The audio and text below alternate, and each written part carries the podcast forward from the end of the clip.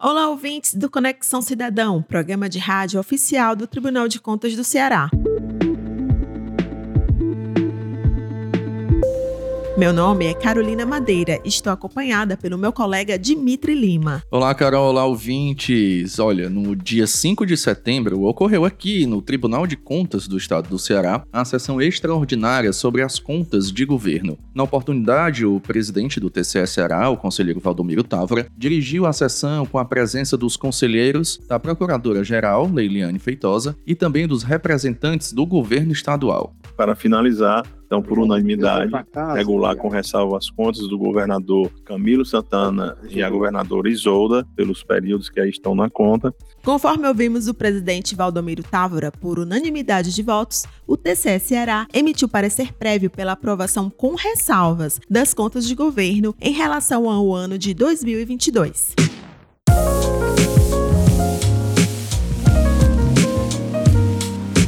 Esse foi um caso especial, pois foram analisados os atos dos dois chefes do Poder Executivo, já que Camilo Santana governou de janeiro a 1 de abril e a Isolda Celas seguiu como dirigente estadual até o final de dezembro de 2022. O parecer prévio das contas de governo é um documento construído pelo TCE Ceará, que objetiva avaliar os resultados alcançados pelo governo do estado. E existem no parecer prévio informações sobre a execução do orçamento público e dos programas governamentais que visam oferecer bens e serviços à sociedade. Esse documento apresenta um parecer técnico, baseado em análise do Tribunal de Contas. O parecer pode ser pela regularidade, regularidade com ressalvas ou pela irregularidade. No caso das contas de governo de 2022, a decisão dos conselheiros do TCE foi pela regularidade com ressalvas. Foram emitidas 54 recomendações. É importante falar aqui que a decisão realizada sobre o parecer prévio seguiu o entendimento do relatório técnico construído pela Diretoria de Contas de Governo, que é uma unidade da Secretaria de Controle Externo aqui do Tribunal, e também do Ministério Público Especial junto ao Tribunal de Contas. O parecer prévio enviado pelo TCE para a Assembleia Legislativa, pois cabe a esta Casa Legislativa realizar o julgamento desse processo de contas. O relator do processo, conselheiro Alexandre Figueiredo, fez uma explicação sobre a atuação do TCE sobre esse tipo de prestação de contas. Isso aqui não é um julgamento, isso aqui é a apreciação de um a preparação de um, de um parecer prévio estritamente técnico que serve, servirá de base para os senhores julgadores lá da Assembleia Legislativa, que são os deputados parlamentares. Durante a sessão, o conselheiro Roden Queiroz apontou sobre a importância do parecer prévio, não só para os gestores públicos, mas também para toda a sociedade. Nunca é exagero enfatizar, presidente, a importância desse momento. Né? Então, se a gente pensar em democracia, nos termos de uma democracia continuada, uma democracia que não se esgota no voto, na eleição, uma democracia que, é, para além da eleição, o, o, a população acompanha como é que o governo é, executa aquilo que ele prometeu na eleição. Aquilo que ele prometeu na eleição, aquilo que ele se comprometeu a fazer, como é que ele é, realmente efetiva, torna efetivas aquelas suas, as suas promessas. E esse, nesse momento, como disse o conselheiro Adilberto, é que um órgão público, independente, com servidores com membros vitalícios, servidores estáveis, né? Sem é, comprometimento político com um lado ou com o outro, faz uma análise técnica que vai subsidiar é, não só a própria Assembleia Legislativa, que vai fazer o julgamento, mas a população e o debate público. Selecionamos uma espécie de top 4, com as informações interessantes encontradas num parecer prévio. Vamos lá. A primeira é que as áreas que mais receberam recursos para prestação de serviços foram educação, segurança pública e saúde. Outro dado importante, pessoal, é que o programa de governo com o maior volume de recursos aplicados, no total de 4,9 bilhões, foi em saúde, o programa Atenção à Saúde Perto do Cidadão. Em seguida, vem o programa Segurança Pública Integrada com a Sociedade, que teve um aporte de 3,7 bilhões de reais aplicados. Com relação com Educação, verificou-se que a nota do IDEB do ensino médio do Ceará de 4,4 foi abaixo da meta prevista para o Estado, de 5,2. E também dos sete eixos de atuação do governo estadual, o que apresentou o menor volume de recursos aplicados foi o eixo Ceará Sustentável, que envolve os programas sobre meio ambiente, energias e recursos hídricos. Foram gastos 45% do previsto no orçamento. No intuito de ajustar a atuação do governo, o TCE apresenta no parecer prévio uma série de recomendações que são acompanhadas para verificar a sua implementação. A Procuradora-Geral do Ministério Público de Contas, Leiliane Feitosa, explicou a situação das 70 recomendações feitas pelo Tribunal de Contas relacionadas ao parecer prévio feito do ano passado, que se refere às contas de governo de 2021.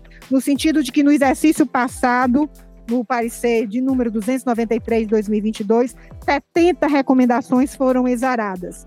Dessas 70 é, recomendações das contas de governo de 2021, a unidade técnica concluiu que 34 foram atendidas, 24 foram parcialmente atendidas ou se encontram em fase de implementação, quatro não foram atendidas em razão de ausência de ação total e de nenhuma efetividade para o atingimento do respectivo propósito. Então, tudo está reiterado.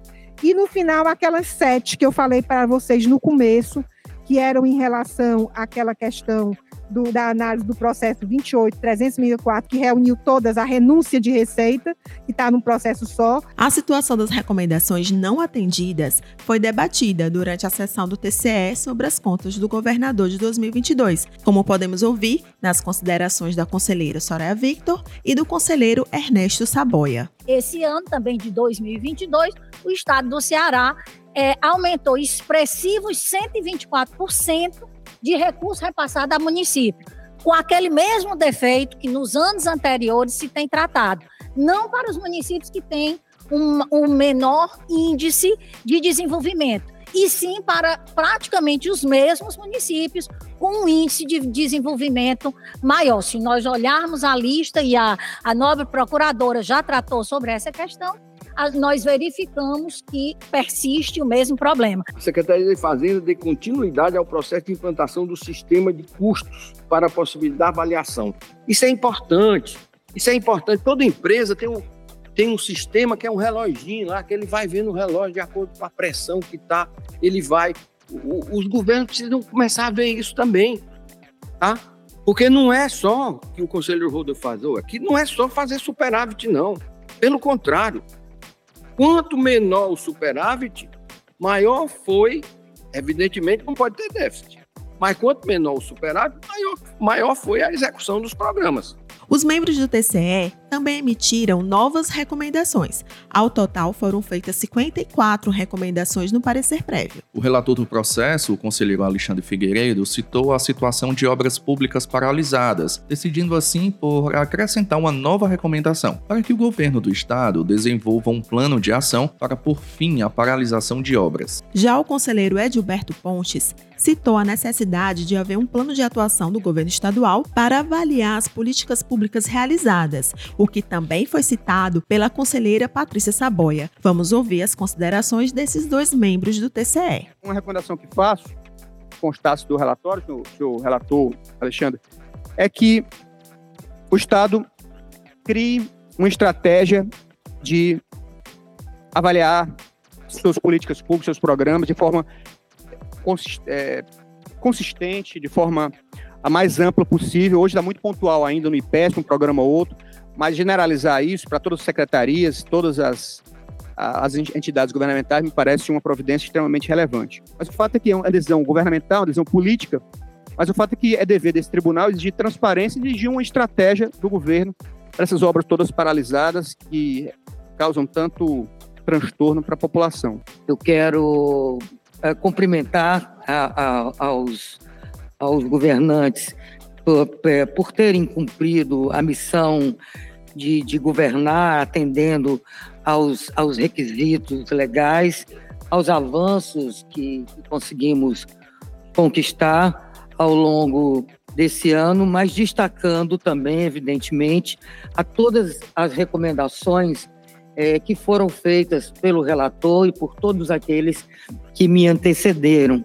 Com, com, com uma, uma, eu diria, uma, uma preocupação e reforçando também as palavras uh, daqueles que me antecederam, o conselheiro Gilberto, o conselheiro Holden, a conselheira Soraya, principalmente num ponto que, que para mim é, é, é, muito importante e muito precioso, que é a questão da avaliação das políticas públicas, algo que já está é, é, enfatizado na emenda 109, e que o governo possa criar realmente uma, uma, uma estratégia para que isso se torne absolutamente transparente e absolutamente claro para toda a sociedade.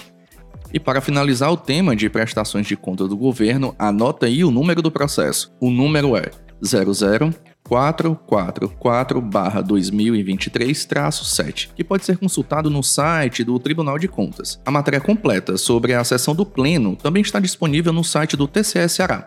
Entra lá, tce.ce.gov.br. Vamos chamar agora nossa colega Viviane Gonçalves com notícias direto da redação.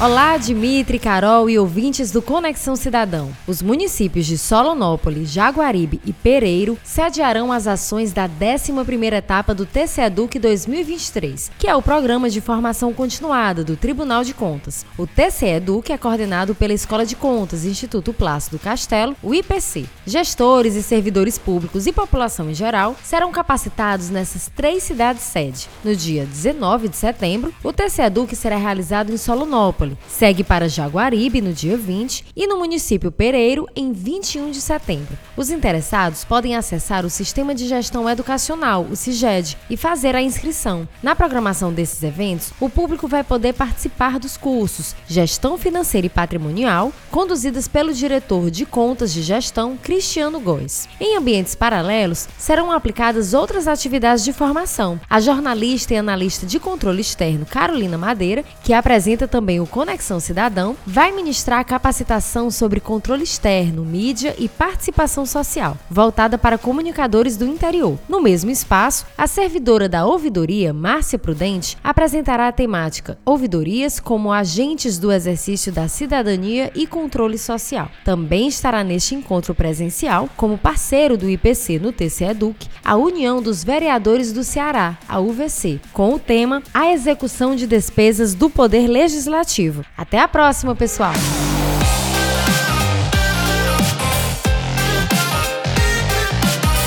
Depois das notícias direto da redação com Viviane Gonçalves, ficamos por aqui, Carol. Espero que tenham gostado do programa de hoje. Eu tenho certeza que sim. Se tiver dúvida ou sugestão de tema, mande um e-mail pra gente. Qual é o nosso e-mail? É o comunicação@tce.ce.gov.br. Um texto de Carolina Madeira e coordenação de Kelly de Castro. Esse é o Conexão Cidadão. Vocês sabem que é o programa de rádio oficial do TCS Ceará. Até o próximo programa. Até.